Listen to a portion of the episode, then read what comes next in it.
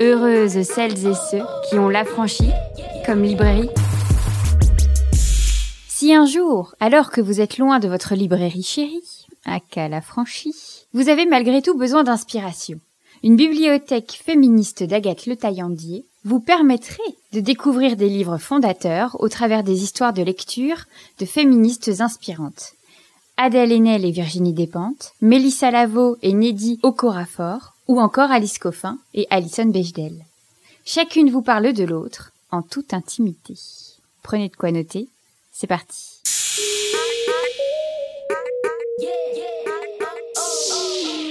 Bonsoir Agathe. Bonsoir.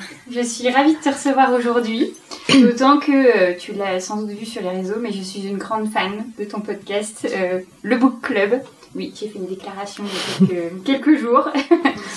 Donc le Book Club, ce n'est pas exactement pour ce podcast que l'on te reçoit, mais c'est plutôt pour le livre euh, Une bibliothèque féministe qui vient de paraître chez l'Iconoclaste en collaboration avec Louis Média, qui est donc la maison productrice de le Book Club.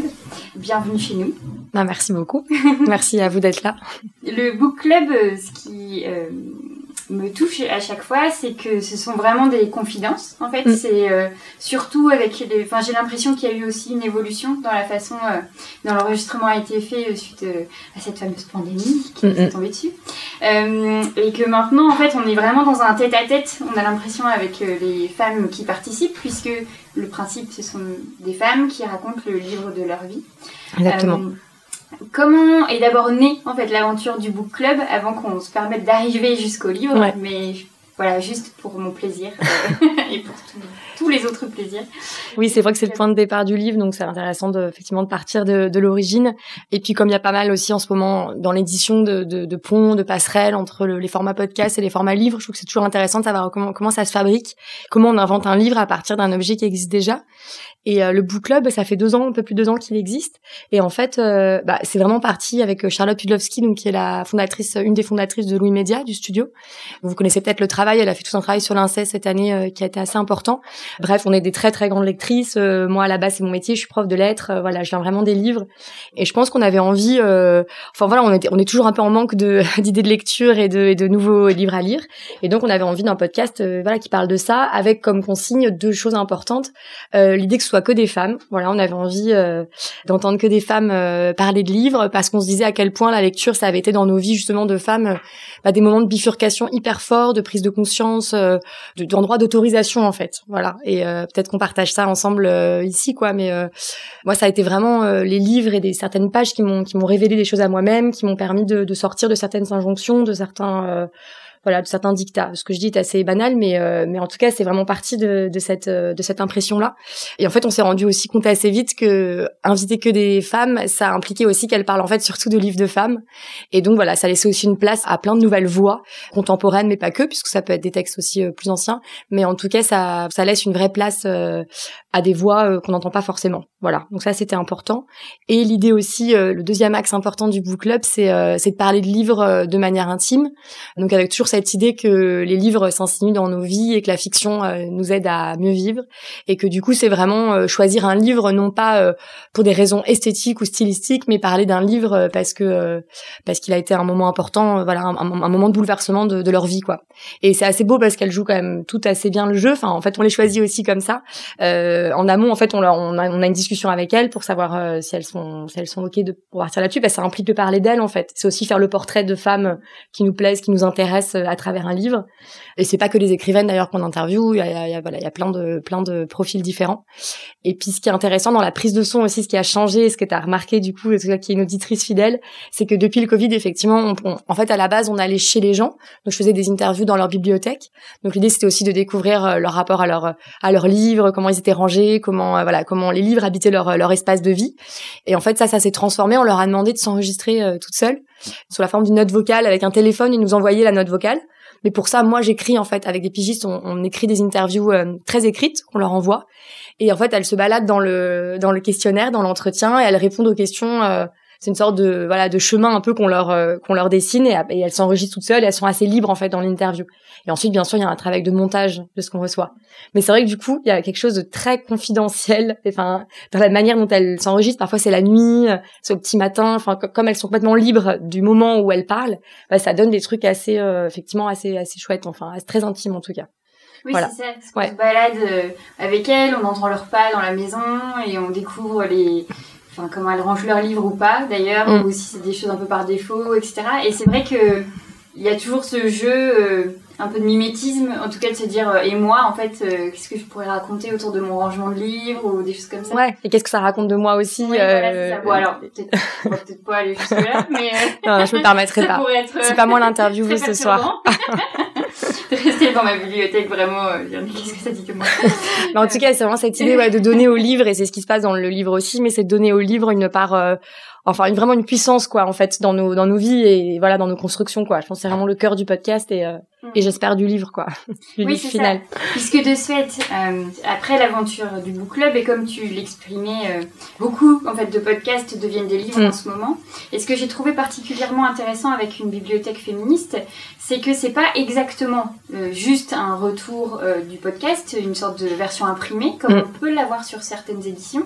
Mais ici, c'est un autre projet, mm. mais qui part sur le même principe que le Book Club, de demander ici à des grandes féministes, en fait des grandes figures féministes contemporaines, de parler du livre féministe de leur vie. Ouais. Et donc, euh, comment euh, s'est transformé en fait, euh, ou s'est créé même cette idée d'une bibliothèque féministe, et surtout, qui, comment a été fait ce choix de femmes incroyables Les femmes qu'on a réunies. Euh, ouais, c'était très important. En fait, en ce moment, c'est vrai que les maisons d'édition, elles sont un peu en ébullition. Elles cherchent les bons coups, euh, les podcasts très écoutés, parce qu'elles se disent que c'est vraiment un marché en fait euh, d'auditeurs et d'auditrices qui vont aller vers le livre. Donc, c'est assez intéressant de l'intérieur de voir ça, de voir comment euh, les maisons d'édition se positionnent très vite sur les podcasts qui marchent, qui ont beaucoup d'écoute. Mais du coup, je trouve que parfois, ça peut être fait un peu à la va-vite, ou effectivement, c'est vraiment un travail de d'illustration ou de ou de retranscription du, du podcast. Et c'est dommage parce que voilà, l'objet livre n'invente rien, quoi. Donc là, quand on a été approché par l'iconoclaste, c'était vraiment important d'inventer un, nouveau un nouveau projet. Et euh, bah, en fait, comme tu disais, hein, c'est la même idée effectivement donc du livre fondateur, du livre formateur, du livre euh, fondateur dans une vie, mais avec cette fois-ci l'angle féministe qu'on avait envie de poser. En fait, le book club en, au début c'était pas on s'est pas dit c'est un podcast féministe mis à part qu'on invitait que des femmes mais on s'attendait pas à ce qu'il y ait euh, voilà autant de livres euh, de femmes enfin écrits par des femmes choisies qu'en fait les enjeux intimes soient aussi liés à des problématiques féministes en fait. On s'était pas forcément euh, préparé. Et c'est vrai qu'au fil des mois on s'est rendu compte que ça tournait beaucoup autour de voilà autour de questions de questions féministes. Et donc on l'a juste posé plus clairement en se disant voilà c'est une bibliothèque féministe. Il y a une telle profusion en fait actuels de textes qui sortent, euh, qui s'écrivent sur ces euh, sur ces problématiques, on se dit ce serait intéressant de faire dialoguer euh, des voix contemporaines avec des textes peut-être plus anciens, plus anthologiques, mais avec aussi des textes qui viennent de sortir. Parce que ce qui est intéressant, c'est que dans les 18 femmes qu'on a choisies, enfin que j'ai choisi au départ et après on a combiné ça avec la maison d'édition, mais c'est que ça, ça part quand même d'une subjectivité, je pense, c'est ce choix ces choix, c'était vraiment de se dire euh, vous êtes entièrement libre. Et ce qui est assez beau, c'est qu'en fait, aucune n'a choisi, euh, elles n'ont pas du tout choisi les mêmes livres. Donc c'est que chacune aussi arrivait avec son univers très singulier, sa, son, son, son, territoire artistique, intellectuel ou militant, et que du coup chacune a, a, fait des choix, a fait un choix fort, vraiment d'un texte euh, le plus récent, c'est celui qui a, enfin c'est un texte qui, a, qui est sorti euh, l'année dernière, c'est euh, Les Impatientes que Fatima Das a choisi. À, je pense, le plus ancien, ça doit être, si je dis pas de bêtises. C'est qui? C'est bah, peut-être Simone de Beauvoir, le plus ancien. Non, bah non, il y a Virginia Woolf, bien sûr, début du siècle. Donc en fait, ça s'étend quand même sur une grande euh, chronologie, et, euh, et voilà, et on tombe pas du tout dans quelque chose d'académique et d'anthologique, et c'est aussi comment les textes anciens rencontrent et font des frictions, euh, des désaccords, ou au contraire alimentent les, les créations contemporaines en fait. Et ça, j'aimais bien cette hybridité là en fait à la fois dans la chronologie des textes, mais aussi dans les dans les formes, parce qu'en fait on se retrouve avec euh, des, euh, des, des bandes dessinées. Euh, on pourra revenir, mais vous voyez les livres sont là, mais il y a il y a des bandes dessinées de Liv from Squeeze, il y a des essais, il y a de la fiction, il y a il y a un roman afrofuturiste. Donc en fait il y a une il y a une hybridité aussi dans les choix qui je trouve, ce qu'on dit beaucoup, euh, oui, euh, c'est des choses qu'on entend beaucoup, euh, cette question de décloisonner les imaginaires, de raconter de nouveaux récits. Mais en fait, dans cette déhiérarchisation un peu des, des histoires qu'on a envie de raconter, ça passe aussi par les formes, en fait, je pense. Sortir aussi d'un, ouais, d'un, d'une hiérarchie, en fait, dans la fiction. Et je trouve que ce livre, j'espère, il raconte ça aussi une diversité de formes pour une diversité de récits quoi. Et euh, je sais pas, c'est aussi un hommage à ça en fait, euh, voilà, au paysage littéraire quoi. Oui, c'est ça, et au paysage littéraire féministe. Exactement, bien sûr. En un temps, on a eu beaucoup moins de ressources, euh, c'est là, ces quelques dernières années, on a quand même une explosion des parutions. Mais il fut un temps où c'était quand même beaucoup des essais, des essais plutôt pointus. puis il y a eu quelques des romans aussi qui sont, mais qui avec le recul ont été pensés comme féministes aussi. Ouais. Et, euh, et, maintenant, on a une pluralité de formes, comme tu le disais, euh, et que l'on ressent très bien dans le livre et qui fait du bien. Parce que mm. de fait, euh, on, a, on passe d'un livre à l'autre grâce aussi à tes présentations, puisque tu fais un, un, texte en fait à chaque fois avant en fait la, le, le texte de l'autrice invitée. Ouais.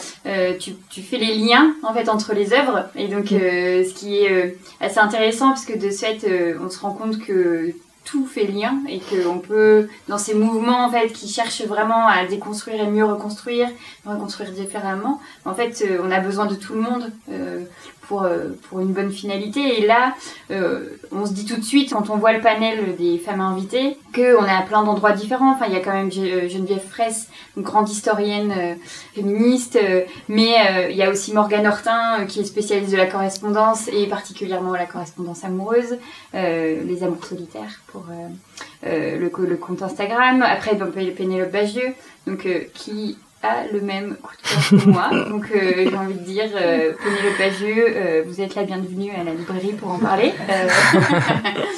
Euh, puisque c'est les sentiments du prince Charles.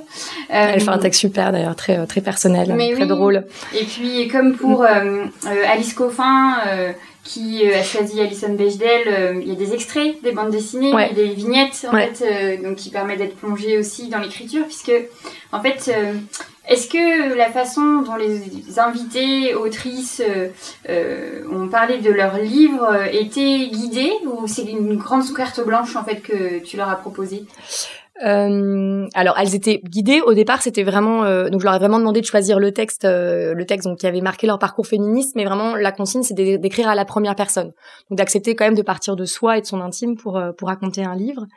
Après, il y a eu ce qui est intéressant, c'est qu'il y a eu un travail éditorial qui a été fait avec chacune d'elles.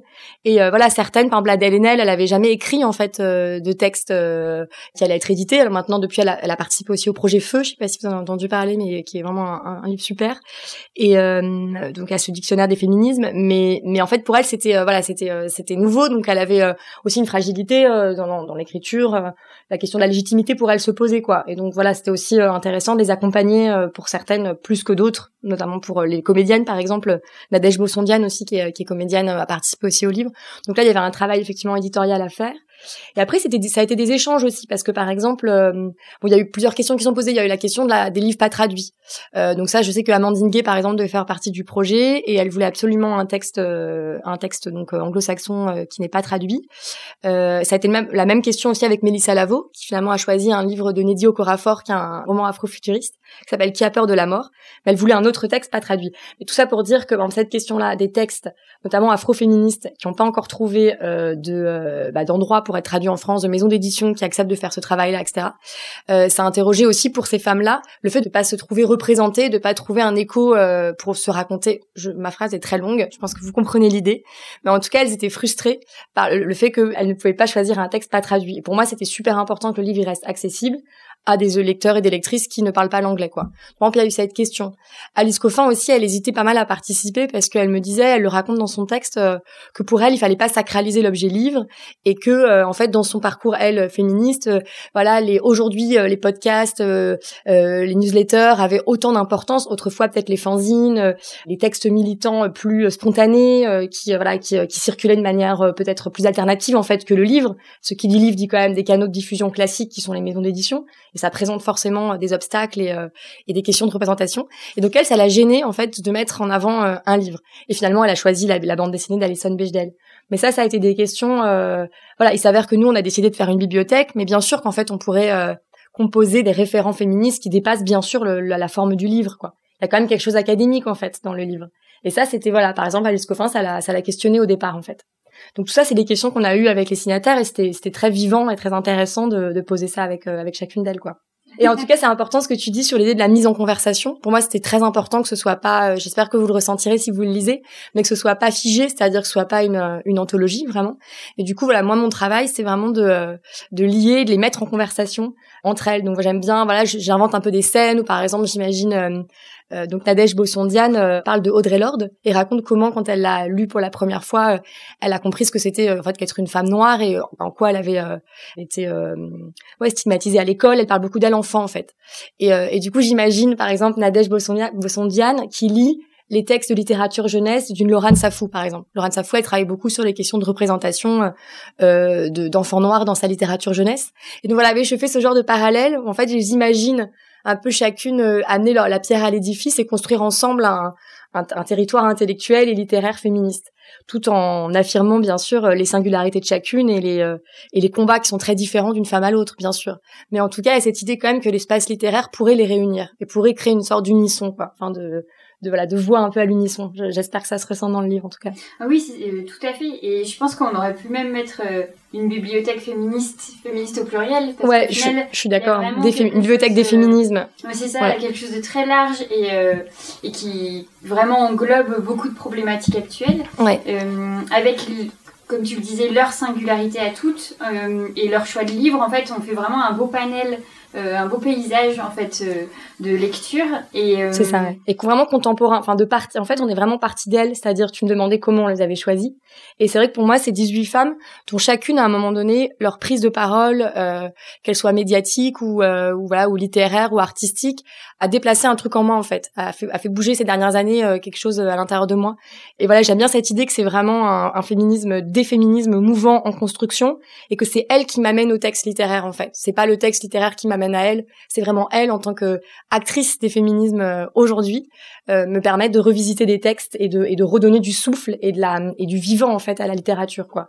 C'est vraiment le, le, but du projet quoi. C'est vraiment de partir de ces voix là qui sont pour moi euh, vraiment des voix de 2021. Enfin j'ai pas d'aujourd'hui quoi et, je, trouve ça important de documenter en fait ce qu'on est en train de vivre et j'espère que cet objet il permet ça quoi ah, mais tout à fait c'est un après c'est vrai que et on en parlait un petit peu quand on voit l'objet et le titre on, se dit qu'en effet, ça pourrait tendre vers cette fameuse bibliothèque, euh, un livre après l'autre, euh, voilà, une entrée plus mm. systématique. Et là, pas du tout. Il y a beaucoup de narration, en fait. On nous raconte quelque chose. Et moi, ça m'a vraiment séduite dans ce sens-là où, comme je ne m'attendais pas du tout à ça, j'ai eu ce moment de oh, mais mais c'est intime. Oh, mais j'aime beaucoup. Et donc, euh, tu nous présentes ce que Adèle Haenel et, va raconter. Elle a choisi Virginie Despentes. Avec Virginie Despentes, mais en fait, ça ne nous fait qu'une petite présentation mm. et que le, toutes les vraies découvertes sont vraiment dans le texte d'Adèle Haenel, mm-hmm. qui fait son chemin de pensée, comme euh, on peut l'entendre s'exprimer en fait euh, un peu plus régulièrement ces dernières années, mais elle a vraiment un très beau système de pensée avec euh, une explication de comment elle en est arrivée à parler, à dire les choses, à révéler les choses et comment Virginie Despentes en fait a été vraiment une compagnonne en fait, mm-hmm. quelqu'un, une, une écrivaine qui l'a amenée à, à se dire que dire et tu faisais partie de sa solution de réparation. En fait. Ouais. Et euh, et enfin moi ce premier texte il était assez bouleversant. Après ils le sont presque tous euh, euh, à un endroit ou à un autre parce que les formes de narration sont assez euh, différentes. Euh, il va y avoir un peu de poésie, des choses très courtes. On retrouve Fatima Das dans son écriture très tranchée qu'on va retrouver dans à peu près tous ses écrits. En fait l'article dans la déferlante sur le dernier numéro était aussi comme ça. Enfin on se rend compte. En des expériences de lecture en fait. De passer d'un texte à l'autre, c'est aussi expérimenter les écritures de, de, chacune. Et on les reconnaît. Ouais. Et ça, ça fait super. Enfin, pour en tout cas celle qui avait déjà écrit, mm. euh, ça fait du bien. Alice Zeniter, euh, elle nous reprend avec elle euh, dans son récit euh, que tu nous présentes aussi en lien avec Je suis une fille sans histoire, donc son mm. livre sur l'absence des femmes dans les narrations en général. En ouais. fait. Et donc tout ça fait un grand sens et il y a aussi la. Ouais, vas-y, vas-y. Pardon. Mais permet vraiment de construire en fait un quelque chose qui pourrait limite être de l'ordre du journal intime. En fait. On est dans quelque chose de très très privé. En fait, on est avec les autrices, avec leurs les autrices en tant que celles qui sont en train d'écrire le livre, parce que c'est pas que des autrices, et de leur rapport très intime à leur lecture. Et donc bon, bah, il y a un côté qu'on aime beaucoup dans les féminismes, qui est cet endroit de l'intime et politique mais qui nous rapproche et nous euh, fait rebondir à nos propres expériences de lecture. Ouais. Et ça, euh, c'est des ping-pong qui sont quand même hyper intéressants de se dire ah oui, euh, bon moi évidemment, euh, il s'avère que j'ai mon livre dans le livre, donc enfin je veux dire mon, mon, livre coup de cœur dans le livre, mais c'est aussi quand on parle d'Annie Ernaux se dire ah mais oui, mais Annie Ernaux, mais évidemment l'occupation, je me souviens qu'à ces moments-là ça a fait ça. Et, et c'est toutes des endroits en fait où limite un peu de nostalgie en fait de ces moments où on a découvert en fait le livre pour la première fois. Ouais, mais je, j'espère je, que c'est à la fois un, un, livre pour euh, ceux et celles qui, qui, les connaissent, mais aussi pour ceux et celles qui les découvrent. Et euh, je suis assez, enfin, c'est assez chouette d'avoir, ouais, c'est ce que je te disais, d'avoir des messages de jeunes, euh, même de jeunes filles qui sont qui sont au lycée, qui me disent qu'elles ont lu le livre et que du coup ça leur a donné mais mille mille portes ouvertes, mille mille envies de lecture, quoi. On sait à quel point à l'école on n'est pas on n'est pas forcément amené à découvrir ces textes. j'espère, enfin, je sais pas s'il y a des profs dans la salle, mais en tout cas, j'espère que ça peut être un outil de transmission. Enfin, moi vraiment pour le coup en tant que prof, euh, parce que j'étais prof de français pendant huit ans et euh, c'est la première année là où j'enseigne pas, où je fais un break pour euh, plein d'autres projets qui se développent. Mais j'étais prof en collège en fait en Seine-Saint-Denis et, et c'est fou. J'ai vraiment vu comment en huit ans le voilà ce qu'on ce qu'on traverse et les, les, révolutions féministes qui sont les nôtres ont, ont vraiment pénétré ma salle de classe quoi. Et c'était vachement fort ces dernières années de de plus en plus en fait amener des textes notamment écrits par des femmes et puis qui m'ont qui ont été des portes d'entrée pour des discussions plus intime où en fait je me suis vue euh, parler en cours euh, en cours de français. J'étais prof de français euh, voilà de sexualité de corps d'intimité de rapport d'homosexualité et c'est vraiment grâce à la littérature et grâce à ma aussi ma moi mon nouveau regard sur les textes que j'ai pu faire ça. Et j'avais été vachement frappée ça raconte beaucoup de choses sur le système scolaire et sur euh, et sur les corpus qu'on nous quand même on dit qu'on est très libre en tant que prof mais c'est pas vraiment c'est pas très vrai quoi. C'est vraiment à soi de trouver ces espaces de liberté de les inventer euh, dans l'institution. Mais euh, je me souviens j'avais j'avais fait un bref, tout un travail autour de autour de Chimamanda Ngozi Adichie et on avait travaillé donc sur des extraits de Americana. Et je me souviens euh, notamment je sais pas si vous voyez ce texte bon, sur les cheveux crépus etc sur voilà, sur la couleur noire sur qu'est-ce que c'est qu'être une femme noire il y a des, y a des passages très forts donc j'avais travaillé sur ça. Et au début quand j'avais distribué euh, j'avais distribué les, avant de distribuer les textes j'avais distribué une photographie de Chimamanda Ngozi Adichie et euh, où elle était en manif enfin il y avait quelque chose voilà de militant dans sa photo enfin je voulais qu'on commence par ça. Et puis j'avais une élève qui m'avait dit qui m'avait dit mais on va pas étudier c'est enfin elle est pas écrivaine c'est pas, elle est pas, pas écrivain d'ailleurs, je pense plutôt, mais. Et j'avais dit bah si pourquoi, euh, bah je sais pas, elle est noire, enfin. Dans l'idée, non mais dans l'idée et cette petite cette, cette jeune fille, cette Bambi était elle-même noire. Donc en fait tellement qu'elle avait jamais étudié de texte écrit déjà par des femmes vivantes noires que pour elle c'était une représentation qu'elle avait même pas euh, dans, dans son dans son esprit en fait. Je me suis rendu compte qu'en fait oui au collège et au lycée on étudiait essentiellement euh, Bon, les hommes, euh, voilà, blancs et morts d'ailleurs surtout. voilà, ils ne sont plus de ce monde. Donc ça m'a beaucoup interrogé sur quand même, euh, voilà, euh, aussi la littérature vivante. Qu'est-ce que c'était aussi que que la transmettre aussi à l'école, quoi. Et donc je me dis que j'espère que ce texte-là, il, il, peut être aussi un endroit de, de transmission, quoi. Ah bah totalement, moi je suis même persuadée, meilleur allié de cette fin Tout le monde va recevoir une bibliothèque C'est quand même, bah oui. À Noël. Euh, dans ta construction, euh, parce que donc on a bien compris que bon, tu as choisi les, les invités. Euh, par contre, tu ne pouvais pas imaginer quels les livres qu'ils allaient choisir, ouais, non, qu'elles allaient choisir, pas du tout. Pour autant, tu réussis à nous créer quatre catégories dans lesquelles elle, elle, elle rentre et c'est plutôt assez équilibré. donc sortir du silence, exister, lutter et créer. Et aimer désirer à la et fin. Et aimer désirer. Donc en fait, Quand c'est cinq. C'est le meilleur chapitre. Voilà, oui, en plus, euh, c'est juste qu'il est à la fin. Ouais. Et donc, euh, bon, après, quand on les dit comme ça tout haut, on se rend bien compte que ça fait partie des grandes thématiques féministes. Mm-hmm. Mais pour autant, euh, enfin, c'est quand même une super bonne surprise que ça fonctionne aussi bien, non? Alors ça, c'est vraiment la fabrication un peu de la cuisine intérieure. Mais bon, c'est intéressant aussi de voir comment un livre se, se, se façonne. En fait, quand j'ai reçu les textes, euh, les choix des textes euh, au fur et à mesure, j'ai euh, ça c'est un exercice de montage en fait. J'ai essayé de dégager de chaque texte les grands les grands fils, les grands thèmes que chaque autrice abordait. Et en fait, naturellement, j'ai réussi, mais c'est vraiment un travail d'édition, hein, à, à, tirer des, des, fils et à essayer de les regrouper entre eux et de créer des échos, encore une fois, dans cette idée de conversation. Et donc, euh, et donc voilà, j'ai créé des échos entre les textes. Et puis j'aimais bien l'idée qu'il y a un parcours de lecture on part de sortir du silence et on finit sur désirer, aimer, désirer. Et voilà, pour moi, c'est aussi, c'est un, voilà, un peu un parcours de vie, quoi, que j'avais envie de, de faire, de faire rentrer dans le livre. Comme ça, ça peut paraître artificiel, mais j'ai l'impression qu'encore une fois, euh, comme tu dis, ce sont des thématiques très fortes et qui sont, euh, euh, voilà, qui, qui animent les, les conversations actuelles et les textes actuels. Ça s'est fait assez naturellement, en fait. Mais ça, c'est vraiment un travail d'édition et de, quand tu cherches un parcours dans un livre, c'est, en fait, chacune partage des récits, mais moi-même, j'essaye d'en faire un récit euh, collectif. Donc c'est comment euh, j'ai essayé de construire une narration à l'intérieur, quoi. Ça, c'est vraiment un travail, euh, ouais, d'autrice et d'éditrice en fait. Mais qui fait du bien. Enfin, voilà. voilà. Et mm. c'est comment, voilà, on passe des, voilà, de, de, sortir du silence à exister, à lutter. Donc là, il y avait aussi Assa Traoré. Pour moi, c'était important qu'elle soit un peu un pic dans le livre. Euh, et ensuite, l'idée de la création, comment de la lutte on passe à la création, quel espace de création aussi on a en tant que femme euh, écrivaine. Euh, et puis ensuite d'aller vers euh, voilà aimer désirer qui est sûrement une porte de sortie à réinventer aussi mais en tout cas une porte de sortie du livre euh, voilà j'espère. Il me semble que tu avais envie de nous lire un extrait. Ah oui c'est vrai. Je veux bah, la fin du texte de la fin du texte d'Adèle Haenel parce que en fait normalement quand je viens parler du livre je suis souvent avec une des signataires qui présente aussi son rapport à la lecture et à la littérature donc pour moi c'est important qu'il y, ait, une voix aussi une voix des 18 femmes et c'est la fin du texte d'Adèle Haenel donc elle a choisi Baise-moi et King Kong Theory donc ils sont maintenant devenus des grands classiques euh, de la littérature féministe. Mais j'aime beaucoup cette, fin. Si ça, vous dit que je vous la lise. Après, moi, j'aime bien quand les rencontres, ça se termine en book club et que, et que on se dise tous nos livres et je trouve ça toujours chouette. Si vous avez envie. Alors, j'aime bien la fin de son texte. Il y a deux façons de parler. Une qui rappelle à l'ordre et l'autre qui appelle au soulèvement. Partager ses émotions et ses pensées permet de mettre à jour les connaissances collectives et participe fondamentalement de la vitalité du corps social. Les phrases que Virginie Despentes écrit lui collent à la peau, et elle connaît le prix de cette parole, qui sera toujours située et fragile quand on l'attend parfaite et imparable. Elle prend ses responsabilités et elle écrit. Pour cela, elle puise dans sa vie et sort de son cœur une matière qui lui coûte par son honnêteté et son émotivité. Elle en fait des phrases pour construire des barricades entre la morbidité du capitalisme et nous, entre la, entre silencialisation et nous, entre la honte et nous. Il y a chez elle cette envie permanente de mettre le monde en mouvement et d'être débordée par la vitalité des corps et des pensées qui l'entourent. En écrivant, elle nous encourage moins à la suivre qu'à la dépasser.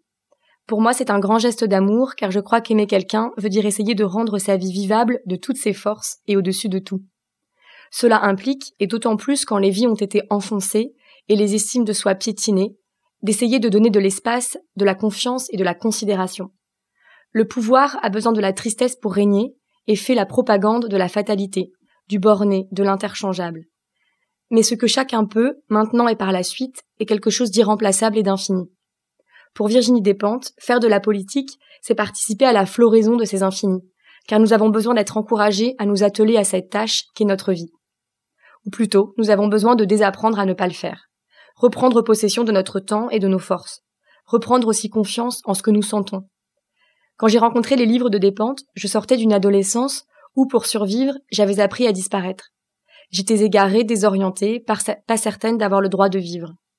Son écriture a été alors une bouée de sauvetage, et je lui dois de m'avoir rendu la vie vivable quand j'avais envie de mourir, d'avoir été vulgaire quand je m'efforçais d'être délicate, et violente quand je me sentais illégitime, d'avoir hurlé quand je n'arrivais plus ni à bouger ni à penser.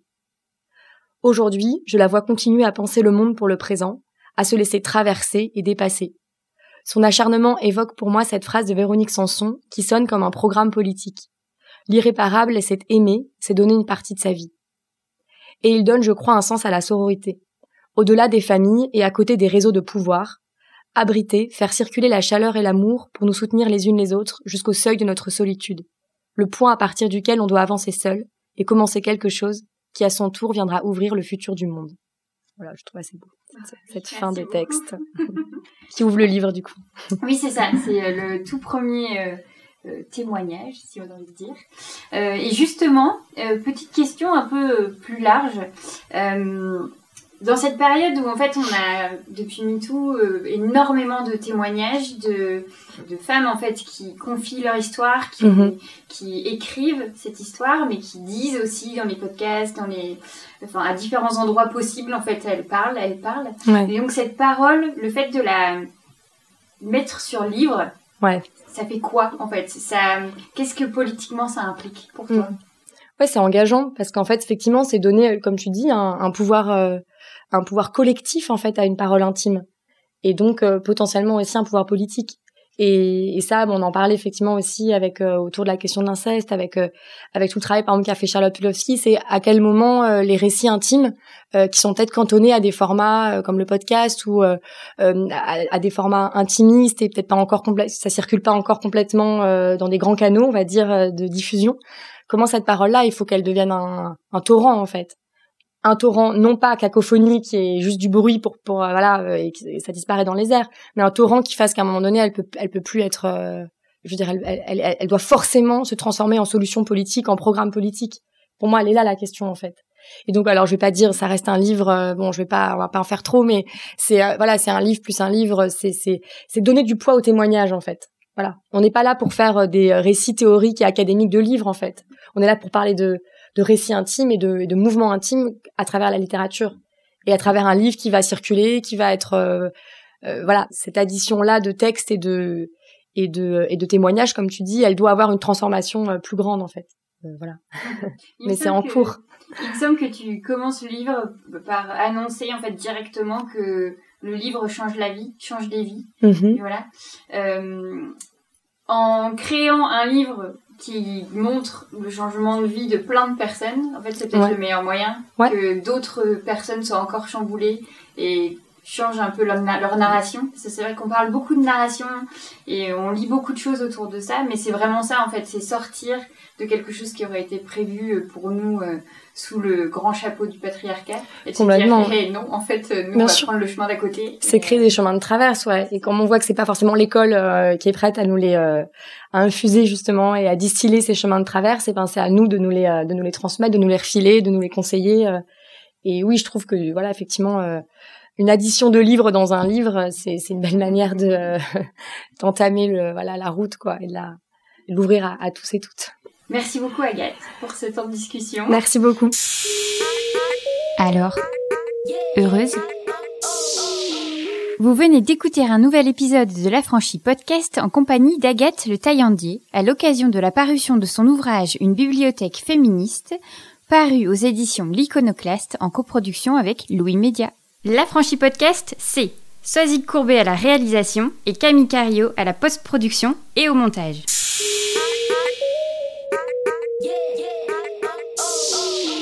Si tu réalises que la vie n'est pas là, que le matin tu te lèves sans savoir où tu vas, résiste, prouve que tu existes avec l'affranchi podcast.